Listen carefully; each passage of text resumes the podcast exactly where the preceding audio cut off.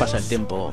Carlos Suárez, ¿qué tal estás? Muy buenas. Se ve que desde que mi debut ha pasado ya mucho tiempo, ¿no? Ya ves la vista atrás y, ves que ha pasado muchos años. Y es que nos conocemos hace 20 años casi. Sí, prácticamente 20 años desde, desde que empecé, yo creo que incluso antes de debutar en ACB, creo que coincidimos. Y, bueno, pues la verdad es que que lo tomas como nostalgia, ¿no? Eh, grandes momentos, eh, no tan buenos, pero siempre sacas el lado bueno que ha sido para mí, para mi vida el baloncesto. Oye, que entras en el quinteto histórico de partidos jugados en el Unicaja de Málaga. Sí, cuando vine a, a, Málaga la verdad es que no, no, pensé que iba a estar tanto tiempo, ¿no? Eh, lo veía ahí Málaga como un club muy grande, estar que, que, tenías que tener una constancia día a día, eh, año a año muy buena para seguir todos estos años allí y la verdad es que ese cambio fue muy positivo para mí. Bernie Rodríguez, Carlos Cabezas, Fran Vázquez, Gaby Ruiz, tú bueno, ponemos también a Carlos Jiménez por aquello de que es tu jefe. Sí, sí, Carlos está ahí también, ¿no? Eh,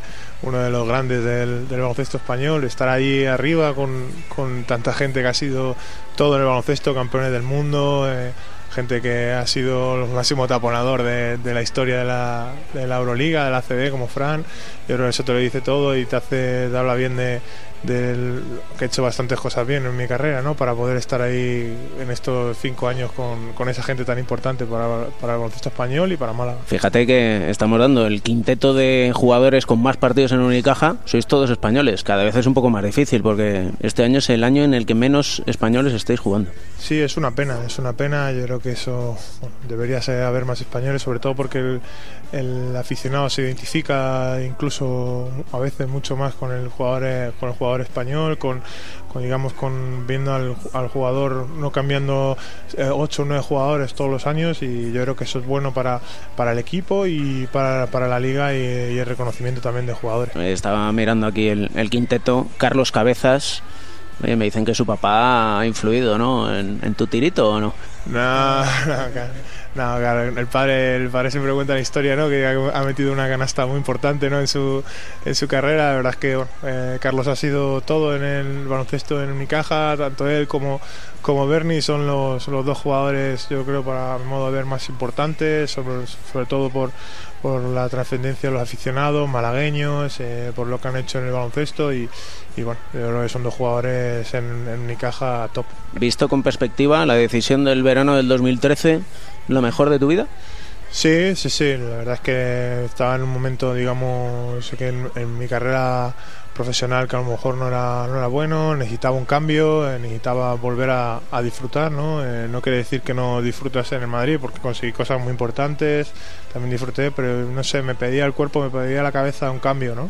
Y para volver a, ser el de antes, eh, esa confianza a lo mejor en mí mismo, que esa la había perdido y bueno, yo creo que el cambio que tuve en, para irme a Málaga fue, a mi modo de ver, la mejor decisión de mi vida. ¿Qué te dijo Joan Plaza que te convenció? Yo tenía la decisión tomada de irme a, Italia, a Siena, había hablado, había hablado, en ese momento el entrenador era Marco Crespi y había hablado con él de, lo, que, de lo que era de mí, lo tenía tomada la decisión, eh, lo hablé con mi novia, coger las maletas, irnos para allá, eh, miramos todo en internet cómo era la ciudad, ya, había, ya la había visitado porque había jugado, pero no era lo mismo vivir en ella. ¿no? Teníamos tomado la decisión y Joan quiso una, una, reunión conmigo antes de tomar esa decisión. La gente nos puso en contacto, hablamos, tomamos un café y no lo pensé ni dos veces y cogí las maletas, firmé y y hasta ahora. Por aquello de la psicología del deporte yo me fijo mucho. Y Joan y tú tenéis una relación tan estrecha que hay veces que uno dice, mírales. Está claro que, que él es el jefe y tiene que tener, los entrenadores tienen ese carácter,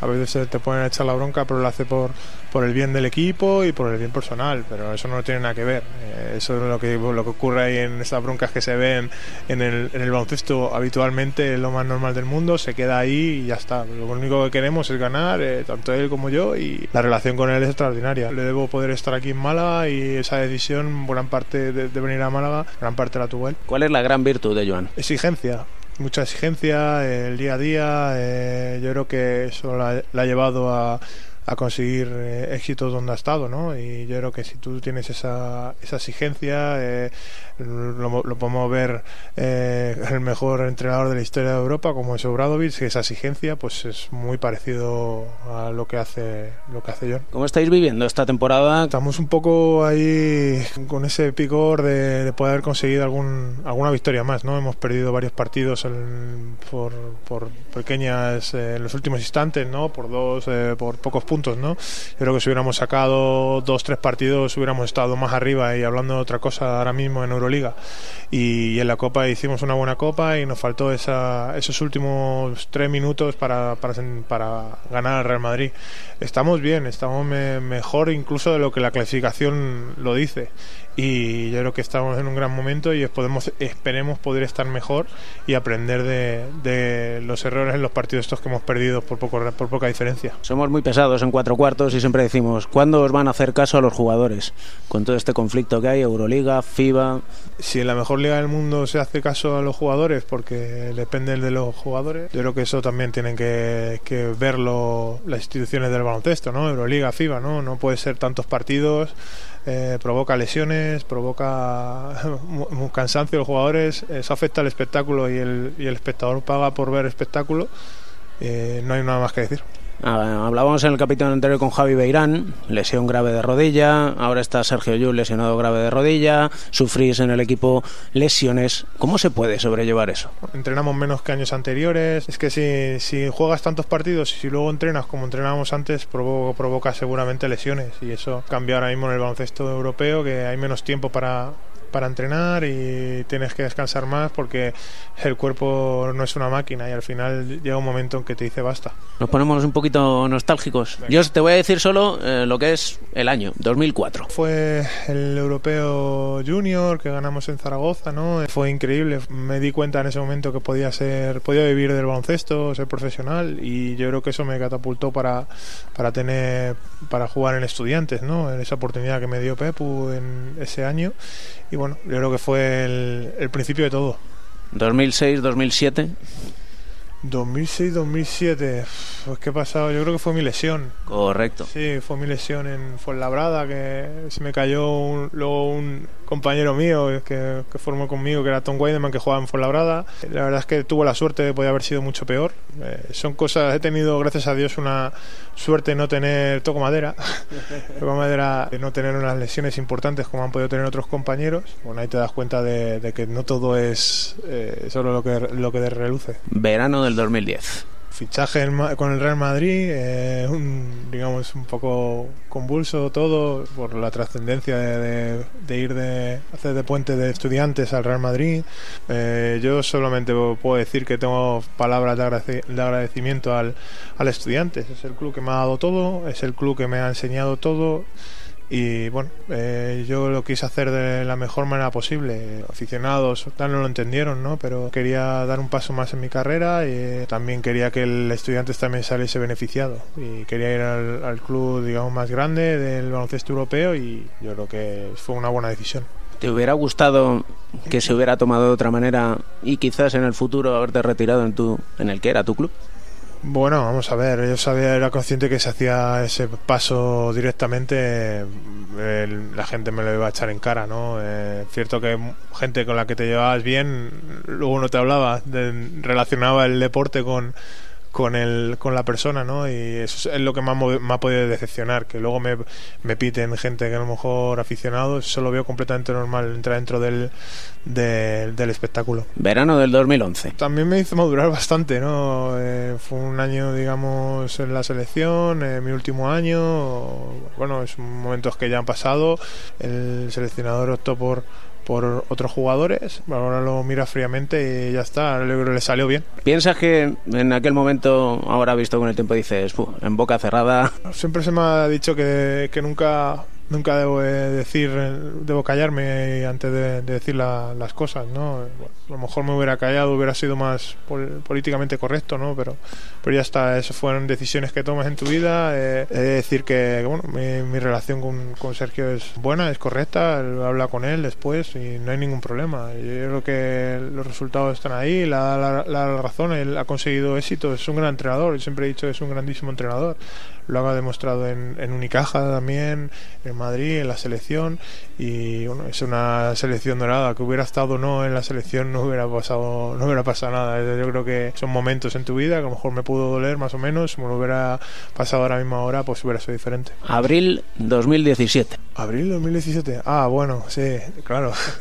8 de abril. Bueno, con la consecución de un título, ¿no? Eh, que nada esperado por, por la gente, por los expertos, nada esperado por nadie a, a 8 minutos, 7 minutos del final. Y, y bueno, son cosas que ocurren en la vida que que lo disfrutas de una manera muy especial por, por, por, por cómo fue, por, por, cómo lo conseguimos, eh, por todos los, los, problemas que tuvimos.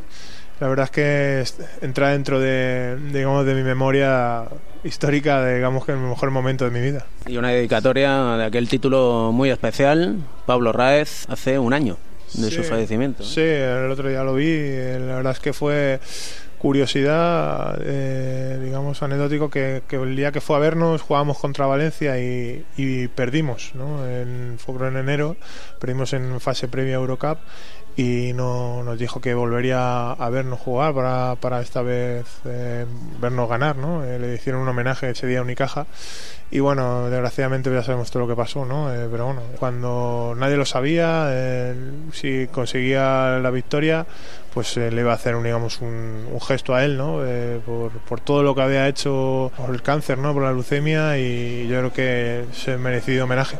Nosotros tenemos el Rincón de Mateo con Edusel, Dona Médula, qué importante sí, es. Sí, sí, sí, sobre todo porque no te das cuenta hasta que lo pasas, ¿no? Y, y bueno, lo que hizo él, lo que está haciendo Edusel con, con Mateo, eh, yo creo que la verdad es que él tiene un mérito y, y, debe ser reconocido. Leía la hermana de Pablo precisamente una carta un año después y dice, no hay preparación posible ni planes seguros, nada más que la vida hacia adelante. No sabes lo que te va a pasar, eh, hay que disfrutar el día a día y, y, es lo que tenemos que hacer. Se suele decir mucho, es tópico, pero es la realidad. Hay que disfrutar cada, cada minuto, cada segundo y, y ser feliz sobre todo. Terminamos con una música que nos haga felices. Ricardo Arjona, minuto. Pues hay que disfrutarlo. Claro. Muchas gracias, Carlitos. A vosotros.